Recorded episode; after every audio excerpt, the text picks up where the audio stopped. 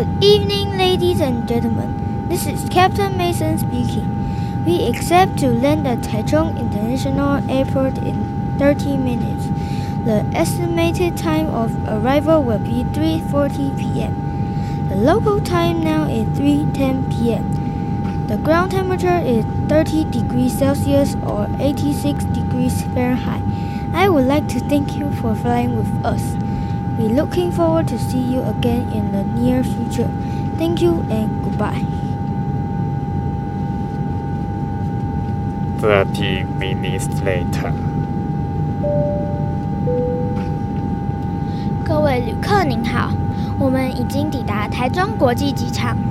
为了您的安全，请您留在座位上，并系好安全带，直到节目播放完毕为止。现在您可以使用您的手机订阅或按赞。离开机舱时，请您留意您的随身个人物品。仅代表 XYZ 航空及全体机组人员感谢您的搭乘，希望很快能再为您服务。祝您有个愉快的一天，谢谢。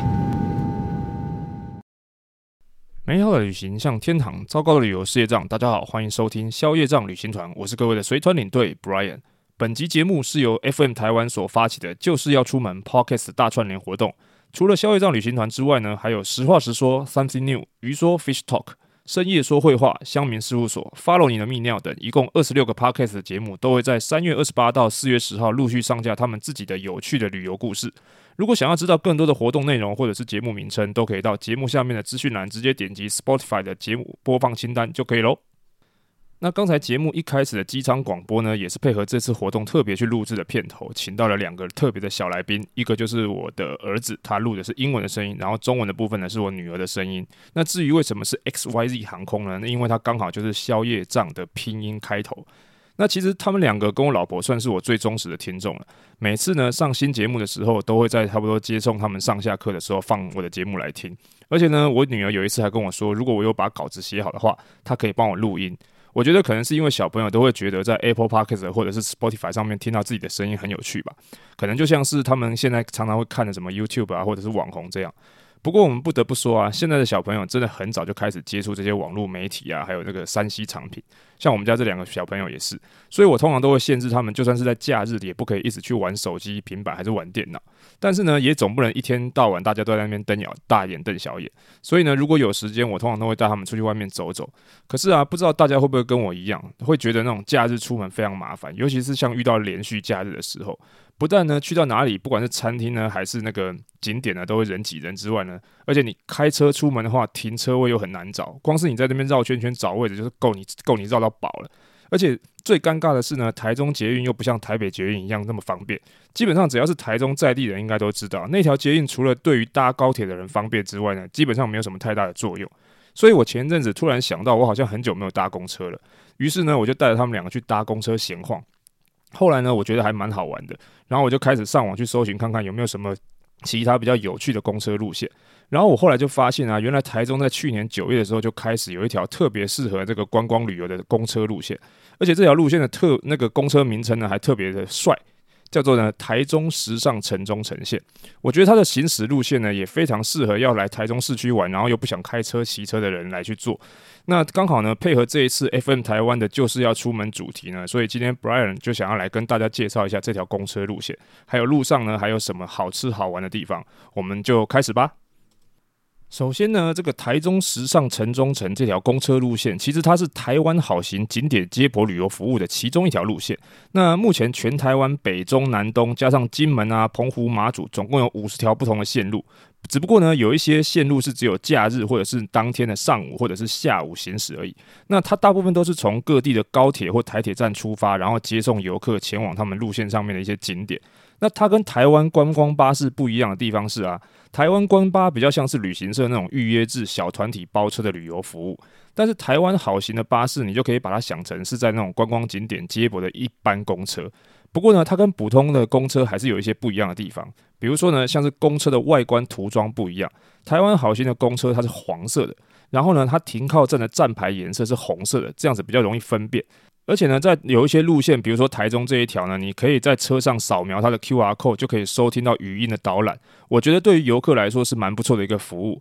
那么我们以台中时尚城中城这条线来说呢，它是环状市区的观光路线，它本身分成左环跟右环，基本上它就是同一条路线，只不过它是从不同方向出发的，只然后呢，在停靠站上面有一点点的不一样。另外，它的路线呢还包含台中市区比较热门的一些像是历史建筑啊、网红景点啊、商圈、公园、美术馆、博物馆之类的，总共有三十八个站点。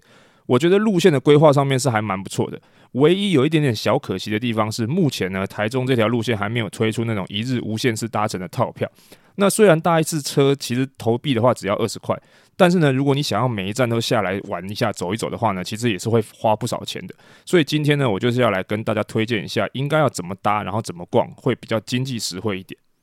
首先呢，这个台中时尚城中城线又叫做十一号线，那它的发车站跟终点站呢都是台中车站，所以呢，我们可以从这个地方开始上车。外县市的朋友，如果你来台中是搭高铁的话呢，你可以从高铁站转乘台铁到台中火车站这边，不是搭捷运哦，因为台中捷运是没有办法从台中高铁站搭到台中火车站的，很奇妙吧？不过呢，如果你想体验一下台中的捷运也是没有问题的，你可以先搭捷运到捷运的大庆站，然后再转搭台铁的火车就可以了。那我这次要跟大家介绍的呢，是以左环线为主的路线，所以呢，搭车的地方就是你出了火车站之后，往右手边的方向走到建国路跟成功路交叉口的全航客运这边的 A one 站第一站。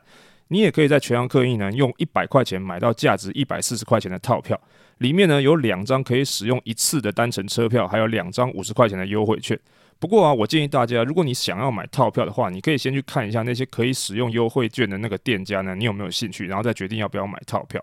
因为其实你投币搭车一次是二十块，但是如果你是像是用悠游卡或者是什么一卡通之类的电子票证的话，其实只要十五块。但是呢，那个优惠套票里面的优惠券，如果你用不到的话，其实你刷悠游卡就好了，不要浪费钱去买那个套票。然后记得出发之前呢，你可以上网下载，或者是直接在那个站点上面拿这个路线图还有时刻表，这样子你可能在点跟点之间的这个移动的时候才不会等很久。那接下来呢，我们就要坐车从开始的第一站坐到 A 十三号站，也就是美术馆站下车。那下车之前呢，建议大家你要用手机去扫一下搭乘证明的 QR code，后面是用得到的哦。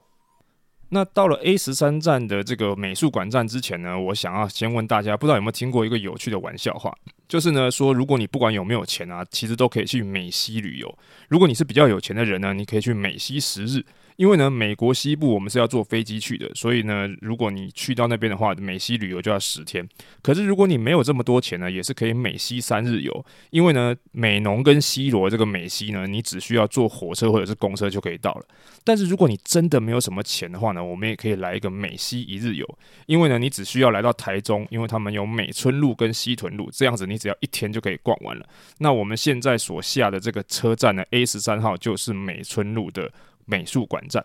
那到了美术馆站之后呢，你往前走过了五泉西路的路口，你就可以看到台中的国立台湾美术馆。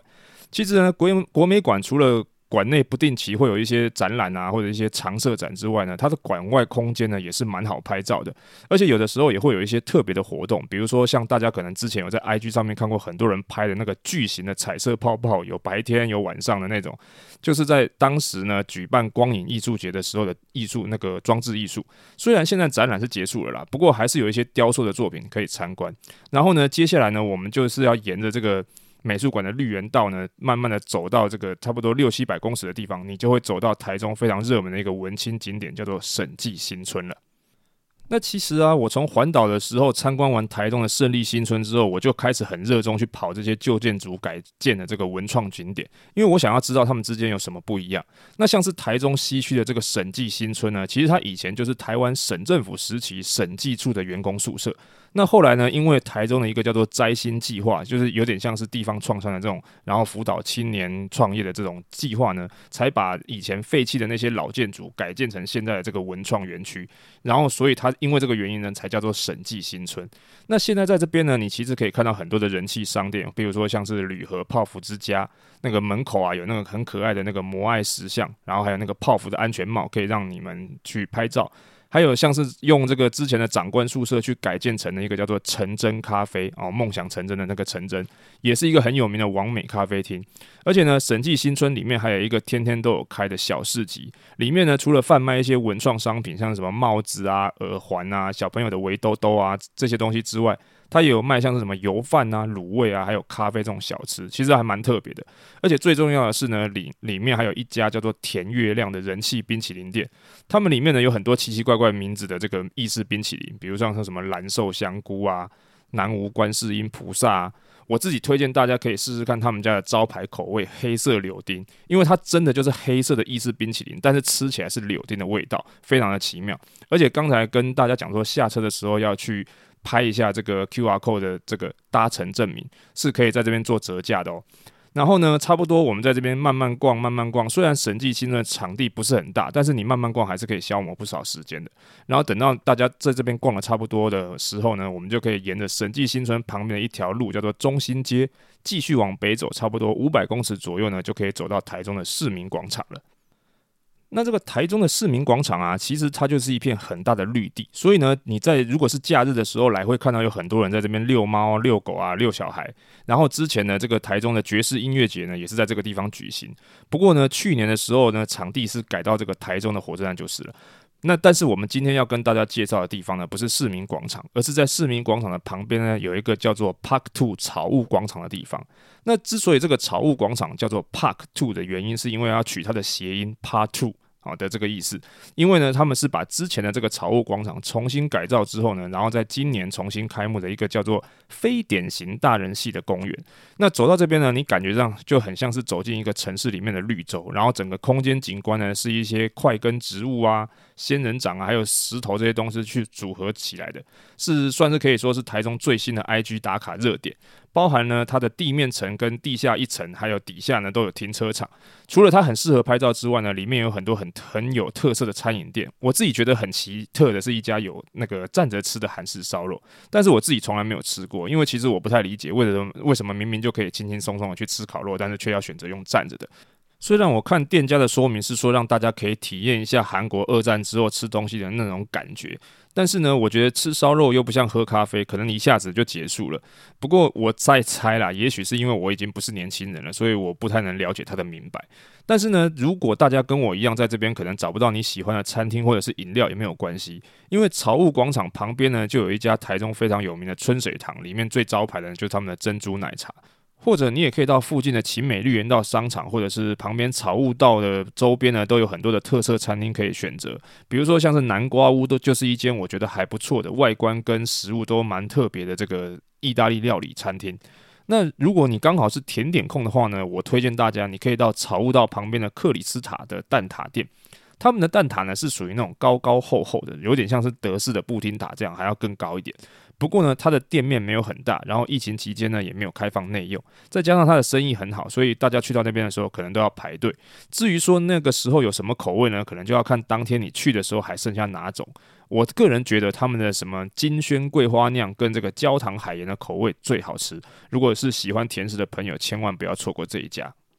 那走到这边来，我们的行程还没有结束哦。接下来大家就有两个选择，有一个比较哈扣的做法呢，是你可以沿着草悟道的路线一路一直走走走走走，走到科博馆还有植物园，然后逛完了之后呢，再从西屯路的科博馆站搭车前往我们的下一个目的地。当然，你也可以在勤美绿园道这边就搭车去科博馆站，或者你就直接坐车到我们的下一个目的地。不过，不管你是选哪一种路线，你都已经完成我刚才前面开玩笑讲的美西一日游了，想不到吧？那接下来呢，就是我们下一站的目的地，也就是 A 三十七号的秀泰影城站。其实秀泰影城是百货商场，大家都知道了。然后台中有两间，不过我今天要介绍的不是秀泰影城，而是从这个地方呢往南大概走两三百公尺，就会到一个叫做涌泉公园的地方。不过呢，在我们出发前往涌泉公园散步之前，我建议大家先垫一下肚子，所以我推荐大家呢可以到附近先吃一下一个台中的人气小吃——花莲瑞穗臭豆腐。那个他们的那个外酥内嫩的臭豆腐啊，然后自己动手加上蒜泥酱油，然后再配上他们的台式泡菜，我觉得非常的够味。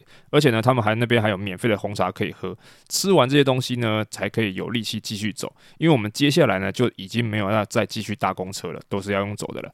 那我们现在讲的这个涌泉公园呢，其实它也是帝国糖厂的所在地。这个帝国糖厂呢，是日治时期的台中制糖所。那在台湾光复之后呢，它就改名了，叫做台中糖厂。然后，但是呢，在在一九九三年的时候关闭了。后来呢，本来陆陆续续有一些开发的计划。